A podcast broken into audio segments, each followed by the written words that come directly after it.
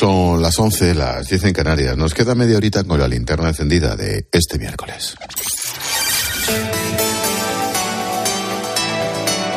Con Expósito, la última hora en la linterna.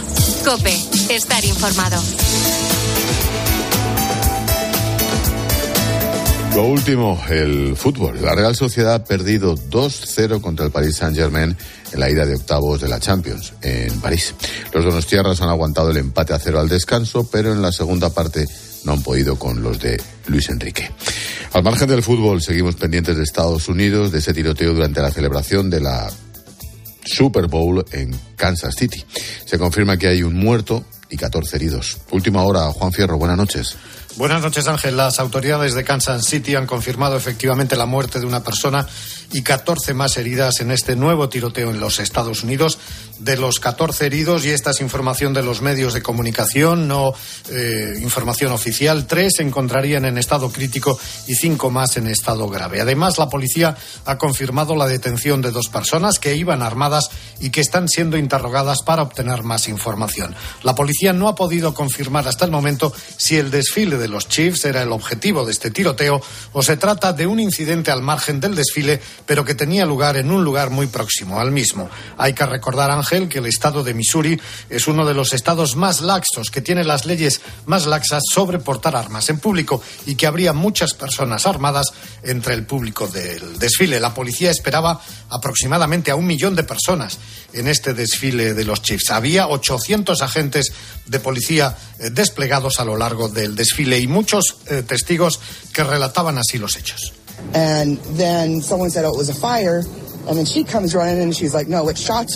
Alguien dijo que se trataba de un incendio, decía esta testigo, y luego nos dimos cuenta que eran disparos y que la policía gritaba que nos apartáramos, que nos tiráramos al suelo. La policía ha confirmado también que ni los jugadores, ni los técnicos, ni otro personal de los Chiefs se han visto afectados por este tiroteo.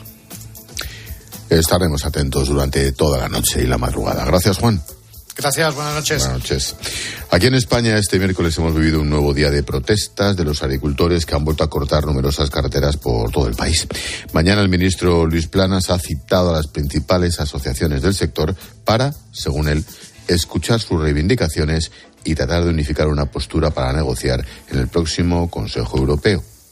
A estas alturas, tiene que escuchar sus reivindicaciones. Iván Alonso, buenas noches. Buenas noches, Ángel. Asaja, COAG y UPA, las principales organizaciones agrarias buscan mañana propuestas concretas, que el ministro Planas no lance promesas vacías o se limite a enumerar lo que el gobierno ha hecho en los últimos años, pero no son nada positivos con ello. No confían en que su visita al Ministerio de Agricultura vaya a ser productiva. Miguel Padilla es el secretario general de COAG y lo ha dicho aquí en la linterna. Yo sí le soy sincero un poco por la, la experiencia eh, no creo que se pongan encima de la mesa las suficientes medidas como para desconvocar. No solamente la del día 26, nosotros tenemos un calendario que llega hasta prácticamente el 27. Yo le puedo asegurar que casi con toda seguridad que se va a cumplir el calendario sus reivindicaciones eran las mismas, que se simplifique la burocracia de Bruselas, que se pague más por el precio en origen de sus productos o que se elimine la competencia desleal de países de fuera de la Unión. Quieren apretar al ministro para que lleve las peticiones a las instituciones europeas y hay esperanza de un giro dentro de la política de Bruselas, decía Padilla. Si no lo hay, confirmaba, van a continuar las protestas. Es la única opción que tienen los agricultores para que se les escuche y así salvar su modo de vida. La campaña gallega llega a su sprint final ante las elecciones del domingo. A esta hora, la candidata del BNG, Ana Pontón, y el socialista José Ramón Gómez Besteiro se están están dialogando en un debate en televisión española marcado por la ausencia del popular Alfonso Rueda. Todo es surrealista. El sonido de la noche llega desde el mitin del PSOE. Escucha cómo han recibido en Orense al ministro del Interior, Fernando Grande Marlasca. Señor ministro, ¿piensa usted?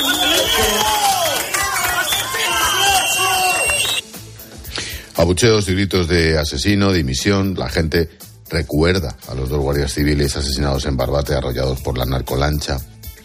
En fin, mañana será Pedro Sánchez quien se sume a esta campaña. Lo hará dispuesto a subir el tono contra Alberto Núñez Feijo más. Ferrat se resiste a dar por imposible un cambio de izquierdas liderado, y ya lo saben, por el bloque nacionalista galego. Detalles, Ricardo Rodríguez.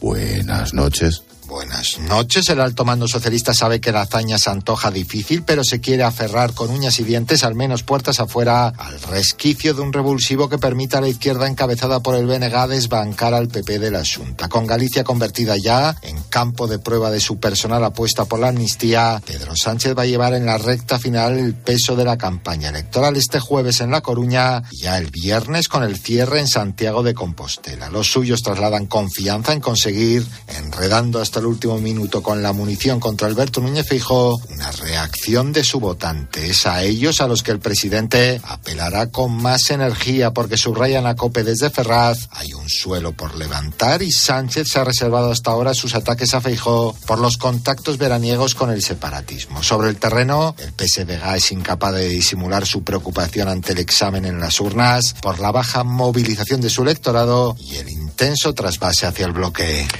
Mañana también estaremos pendientes de un dato económico, el del IPC definitivo del mes de enero. La cifra adelantada estuvo por encima del 3%, aupada por el encarecimiento de la electricidad.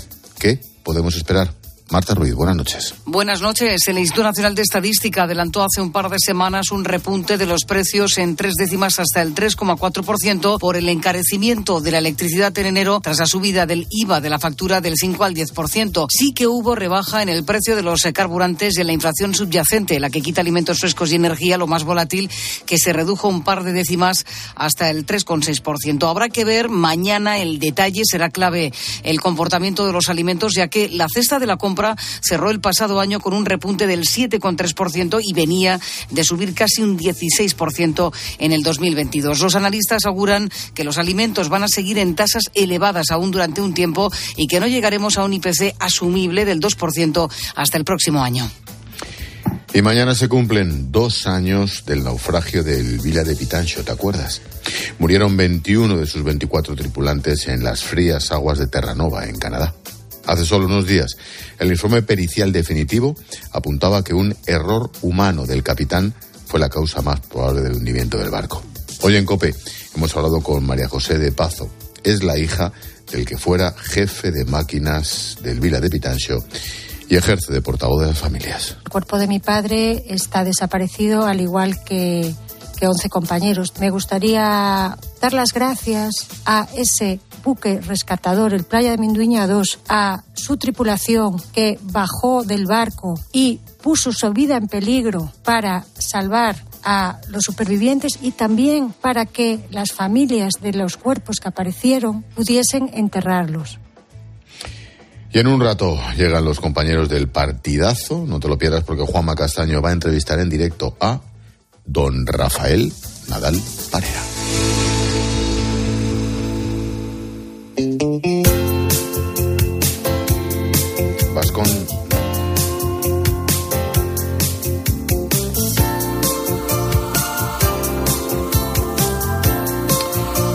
Hoy la banda sonora de nuestra historia tiene un tono diferente.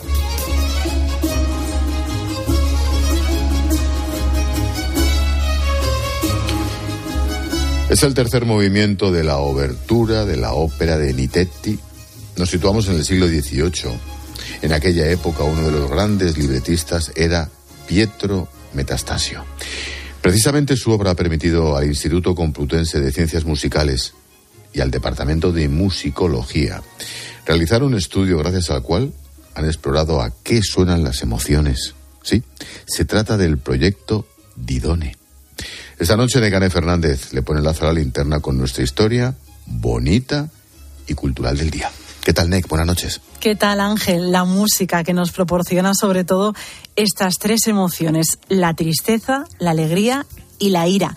Y estos investigadores lo que han hecho es analizar los recursos musicales que emplean los artistas para expresar sentimientos cuando están interpretando una obra. Álvaro Torrente es el investigador principal del proyecto Didone. Las características de la ópera del siglo XVIII ayudan mucho a hacer esta investigación porque en las óperas hay una diferenciación muy clara entre los momentos en que se produce la acción, que es el recitativo donde van dialogando los personajes, y el momento en el que un personaje experimenta una emoción determinada. Entonces la acción se para y se ponen a cantar y cantan un aria. Y generalmente cada una de las arias responde a una situación emocional diferente. A medida que va transcurriendo la acción, cada uno de los personajes experimenta determinadas emociones.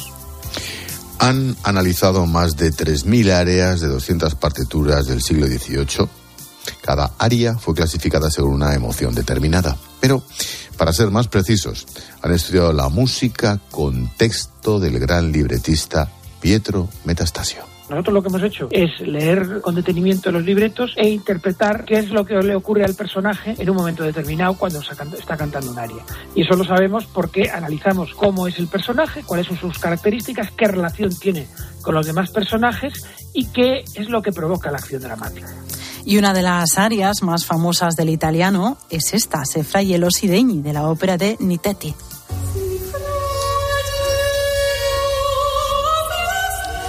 Y la banda sonora la compuso Nicola Conforto. El texto es obra de Metastasio. Nuria Real interpreta a la princesa egipcia Niteti. Se estrenó el 23 de septiembre de 1756 en el Teatro del Buen Retiro de Madrid y es el sonido de un amor arrepentido. Niteti ha sentido en un momento anterior de la ópera celos, entonces en ese momento lo que siente es arrepentimiento de haber estado celosa y está reflejando su sentimiento más profundo que es el amor. O sea, ella expresa el amor que siente hacia Samete, que es el personaje del que está enamorado, y entonces eh, lo que está expresando es ese sentimiento, eh, pero que está mezclado con el arrepentimiento por haber actuado de una manera negativa en un momento anterior de la ópera.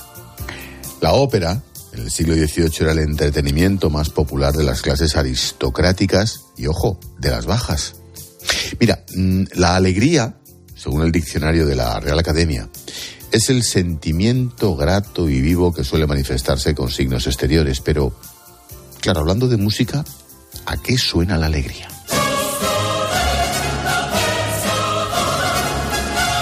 La alegría tiene mucha fuerza. El título de esta obra es Artaserse y el compositor es Leonardo Vinci. La alegría siempre suena en tono mayor. Ana Llorens es la directora científica del proyecto Didoni la música desde hace bastantes siglos. Hay dos sistemas de organizar las notas. Uno de ellos, una más brillante y otro menos brillante. Ese más brillante es el modo mayor y suena en general con trompetas y a ciertas tonalidades dentro de ese modo mayor en las que bueno, la resonancia de los instrumentos es eh, más fácil por la propia construcción, tanto de las cuerdas como de los vientos. Otra emoción que ha analizado ha sido la tristeza.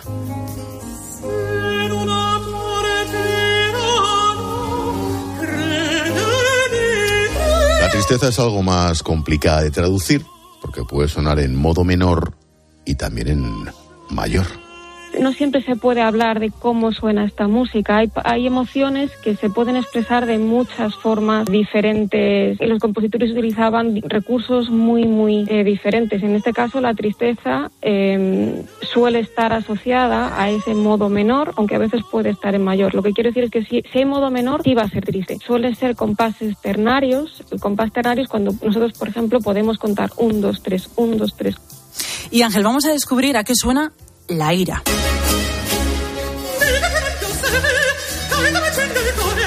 Pues en este caso el ritmo, lo estamos escuchando, es mucho más rápido que en la alegría o la tristeza. Hemos visto siempre que hay unos tempos, unas velocidades muy, muy rápidas. Tanto el pulso, que es muy rápido, como que la figuración de las propias notas son notas muy rápidas, muy pulsantes, en el que bueno, pues es una emoción que agita mucho el ánimo y eso se expresa a través de notas muy rápidas.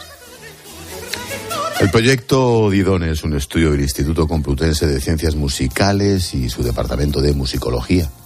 El objetivo, conocer qué emociones expresa la música. Para eso han recurrido a la ópera del siglo XVIII del gran libretista Pietro Metastasio. Además, han creado una base de datos con más de 3.000 arias que permitirá a músicos, a musicólogos y a cualquier aficionado buscar las partituras según la emoción las características musicales o la tonalidad de la obra. Todo ello estará disponible a partir del 12 de abril en la web. Gracias, Necane, por poner el lazo a la linterna con nuestra historia bonita y cultural del día. Hasta mañana, Ángel. Buenas noches. Adiós. Expósito. La linterna. Cope. Estar informado sanidad, hombre, sobre todo. Intentar equiparar los sueldos que tiene la gente a la vida real. No hay relevo generacional. Es difícil vivir de mar. 18F. Galicia decide. Este domingo desde las ocho y media de la tarde, especial elecciones gallegas con Ángel Expósito. Estamos ya en el 99% escrutado. Desde Galicia, con Fernando de Aro y todo el despliegue de COPE. En las sedes de los partidos, contándote el minuto a minuto. Va a ser determinante para un posible bloqueo. ¿Logrará el PP la mayoría absoluta? ¿Superará el BNG al Partido Socialista? ¿Y qué pasará con Sumar y con Vox? 18F. Galicia decide. Sigue también el escrutinio en cope.es y en redes sociales. Buenas noches. En el sorteo del Eurojackpot de ayer, la combinación ganadora ha sido 7, 20, 22, 45 y 48. Soles 10 y 12. Recuerda, ahora con el Eurojackpot de la 11, todos los martes y viernes hay botes millonarios. Y ya sabes, a todos los que jugáis a la 11, bien jugado.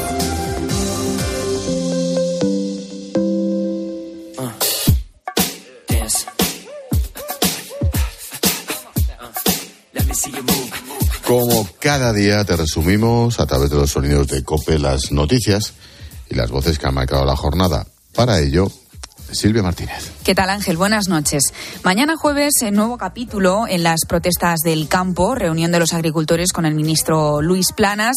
¿Y qué van a poner sobre la mesa? Pues nos lo ha contado en esta linterna Miguel Padilla, que es secretario general de COAG simplificación de la normativa. Hay una, una, burocracia tremenda, hay una asfixia normativa y sobre todo lo que queremos es que se simplifiquen cosas que son muy razonables, ¿no? Por ejemplo, el cuaderno digital, que es uno de, de los elementos que se incorporan ahora y que hay que cumplir, pues hay potestad, el ministro tiene potestad para poderlo dejar, digamos, aparcado de momento, ¿no? Sí, que estaremos pendientes de esa reunión mañana y de qué acaba pasando. Y en Ecuador se cumple un mes desde que el gobierno decretara el estado de excepción por la escalada de violencia en el país. Quien conoce bien las cárceles ecuatorianas es José Antonio Maeso, que es español y hoy es capellán de la prisión de Esmeraldas. Ha pasado por la tarde de COPE. El origen no está en las cárceles del problema.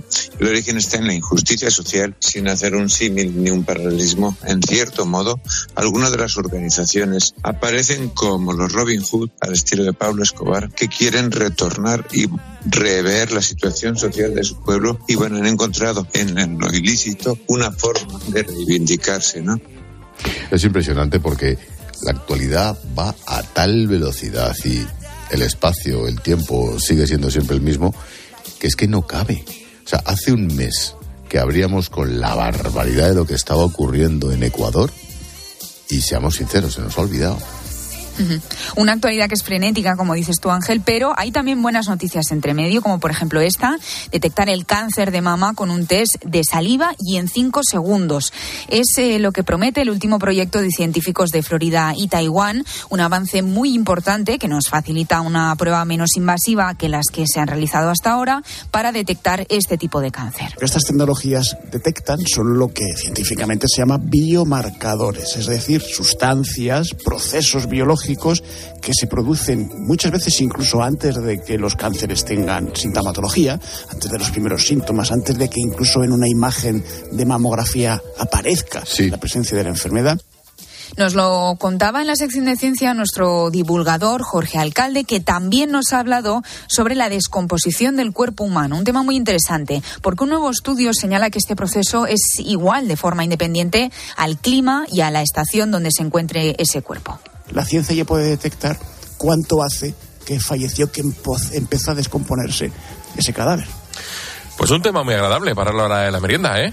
Bueno, los hay, los hay mejores, pero tú fíjate lo importante que puede ser esto para la investigación forense en el futuro y qué, y qué de ciencia tiene también detrás, ¿verdad?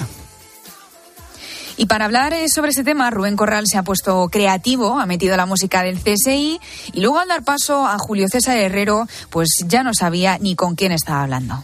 ¿Tú eras mucho de CSI? Sí, sí, sí. Pues vamos a ello. Hay otro estudio que nos ha llamado la atención. Se ha estudiado el proceso de descomposición de los cuerpos humanos. ¿Hay alguien ahí? Hola. ¿Hola? Llámame Horatius. ¿Cómo? Horatius. Bueno, ah, sí, es verdad. Tú sí que veías CSI todos los días, más o menos hasta ahora. Se pasa por aquí Horatius. Eh, no, Julio César Herrero para propinar un... ¡Zas en toda la boca! Bueno, hablaban del inspector Horatio Kane, uno de los inspectores de CSI Miami, y hemos hablado también de alergias. Estamos viviendo temperaturas más altas de lo habitual en esta época del año, lo que ha adelantado la floración de algunas plantas. Juan José Zapata es presidente del Comité de Aerobiología Clínica de la Sociedad Española de Alergias. Estas lluvias que están cayendo en este momento pudieran facilitar efectivamente de que si siguen unas altas temperaturas y un buen grado de hidratación de la tierra, con la pluviosidad que hay ahora mismo, pues se puedan adelantar perfectamente las gramíneas, igual que el año pasado se adelantaron y se adelantó también el olivo. Pensemos que el olivo normalmente poliniza en mayo-junio y el año pasado se adelantó casi un mes. Mira tú qué bien. ¿Has visto? Quien sabe mucho de alergias, bueno, tú también, pero quien sabe mucho sí, de alergias. no, pero incomparable, este es campeón del mundo. totalmente. Es Rubén Corral, que el pobre las tiene casi todas. Es que tú de alergias puedes dar una lección, dos, tres o veinticinco. o sea, las alergias se inventaron para estar en tu cuerpo, Rubén. Sí, pero ya muy mayor. ¿Ya? O sea, lo descubrí. Pero tú haces golpe, además. Sí, sí, sí, eso le decía al doctor, lo descubrí así mayor, pero bueno. Sí, sí. En fin, hoy hacemos un requiebro al resumen, nos vamos a la actualidad, última hora de nuevo desde Estados Unidos. El New York Times, algunos medios abren con que Estados Unidos ha informado a sus aliados de una posible amenaza nuclear rusa. Juan Fierro, buenas noches de nuevo. Hola, eh, Ángel, buenas noches. Sí, el New York Times y algunos otros medios como la cadena de televisión ABC están informado, informando que Estados Unidos ha informado ya a miembros del Congreso y también a sus aliados europeos que Rusia está desarrollando nuevas capacidades nucleares que supondrían una amenaza internacional. Dice la información del eh, New York Times que se trata de información muy seria que ha sido contrastada, pero que esas capacidades todavía no se han desarrollado en su totalidad. La cadena de televisión ABC avanza que estaríamos hablando de un nuevo arma nuclear diseñada eh, para eh, eh, derribar satélites que esas serían esas nuevas capacidades nucleares por parte que estaría desarrollando el régimen eh, de Putin, un arma nuclear antisatélites que el New York Times avanza que todavía no habrían sido desarrolladas en su totalidad. Mañana está prevista en el Capitolio una reunión de los principales líderes eh, del eh, Partido Republicano y también del Partido Demócrata, los líderes en el Senado y también en la Cámara de Representantes, una reunión en la que participará el consejero de Seguridad Nacional, que será el encargado de transmitir directamente al Congreso estas informaciones. Pues vaya nochecita que te espera, Juan. Ahí vamos. vaya, vaya tarde-noche y vaya noche que nos espera a todos los demás. Están dando la tarde, sí. Lo que nos faltaba. Juan, como siempre, gracias. Un abrazo, chao. Adiós, amigo.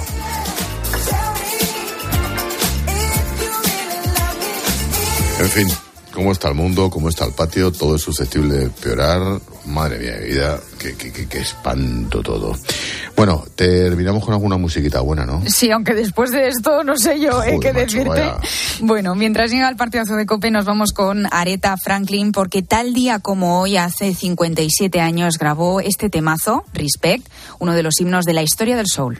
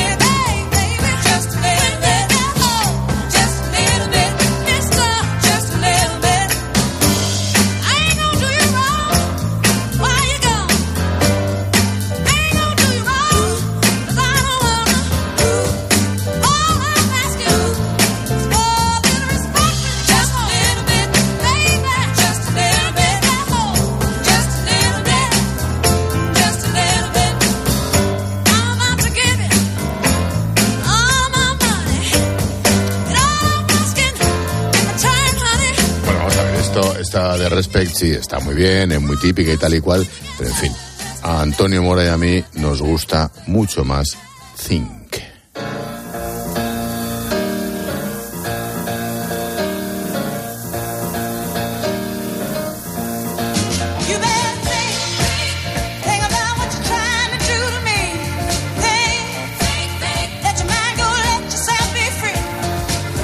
Por cierto, dentro de nada, cinco minutitos, empieza el partidazo con Juanma Castaño y el equipo de Deportes Cope. Y hoy, mm, va a ser después de comentar el partido, según contó ayer Juanma, tienen invitado de excepción. Hoy, Rafa Nadal, don Rafael Nadal Parera, en el partidazo, en directo, con Juanma Castaño, para hablar de todo. De todo es, de todo. No nos lo perdemos, ¿eh? A eso de las 12 más o menos.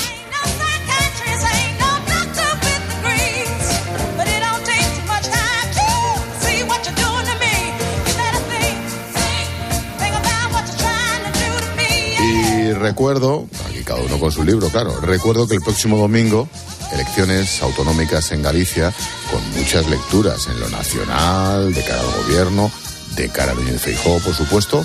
Elecciones en Galicia con programación especial aquí en COPE desde las 8 de la tarde, con encuestas, con servidora en micro y con análisis de la jornada, el recuento, tertulianos, con Fernando de Aro zascandileando por todas las sedes electorales y por supuesto con los compañeros de, de COPE en Galicia analizando la jornada. Elecciones, insisto, muy importantes, por supuestísimo para Galicia y para todos, ¿eh? El próximo domingo, programación especial en COPE, desde las 8 de la tarde.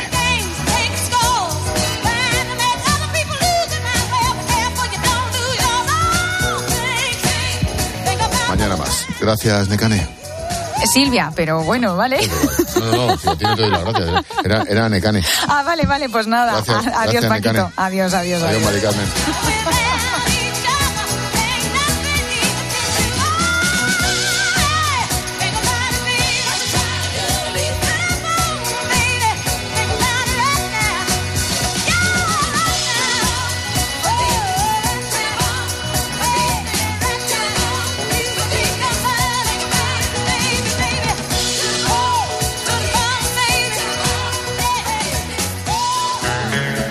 Expósito. La linterna. Escuchas Cope. Y recuerda, la mejor experiencia y el mejor sonido solo los encuentras en cope.es y en la aplicación móvil. Descárgatela. Quiero explorar sin importarme cuando volver el exterior. Quiero formar parte de él. Vale, bichito. Nos vamos a Disneyland París. Reserva durante Semana Mágica en Halcón Viajes. Precio de referencia 144 euros por persona y noche en el Disney Hotel Cheyenne, con entradas incluidas. Plazas limitadas. Consulta condiciones. Ven a Disneyland París con Halcón Viajes volando con Iberia. Halcón Viajes. Sabemos de viajeros.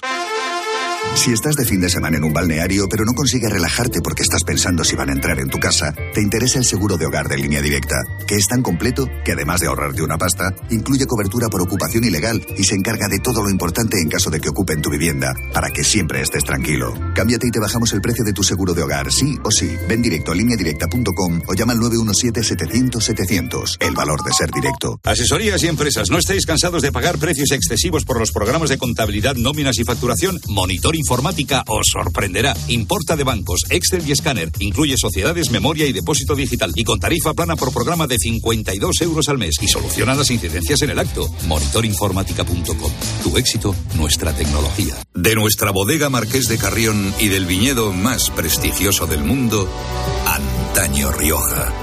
Un vino único con la calidad y tradición de antaño. Desde 1890, el esfuerzo de una familia. Antaño Rioja. También disponible en garcíacarrión.com. A ese dolor de espalda que te fastidia el fin de semana. Y a ese dolor de cabeza que pone a prueba tu paciencia, ni agua. Ibudol es el primer ibuprofeno bebible en formato stick pack para aliviar el dolor rápidamente, con agradable sabor y sin necesidad de agua. Al dolor, ni agua. Ibudol tenía que ser de Kern Pharma. Lea las instrucciones de este medicamento y consulte al farmacéutico. Contratar la luz con Repsol, ahorrar en tus repostajes. Contratar la luz con Repsol, ahorrar en tus repostajes. Contratar la luz con Repsol. ¿Pero ahor- qué estás haciendo? Contratar la luz con Repsol. Porque ahorro 20 céntimos por litro en cada repostaje durante 12 meses pagando con Wilet. Contrata la luz con Repsol en el 950 52 50 o en Repsol.es y enciende tu ahorro. Con la aplicación de Cope, vayas donde vayas, vamos contigo. Nos escuchas en directo o cuando tú quieras, porque llevas en tu móvil todos los programas con los mejores comunicadores. Eh, son dos puntos de información después del clásico que tenemos que analizar y muchas cosas que comentar. Lo vamos a hacer a continuación. Descárgate la app.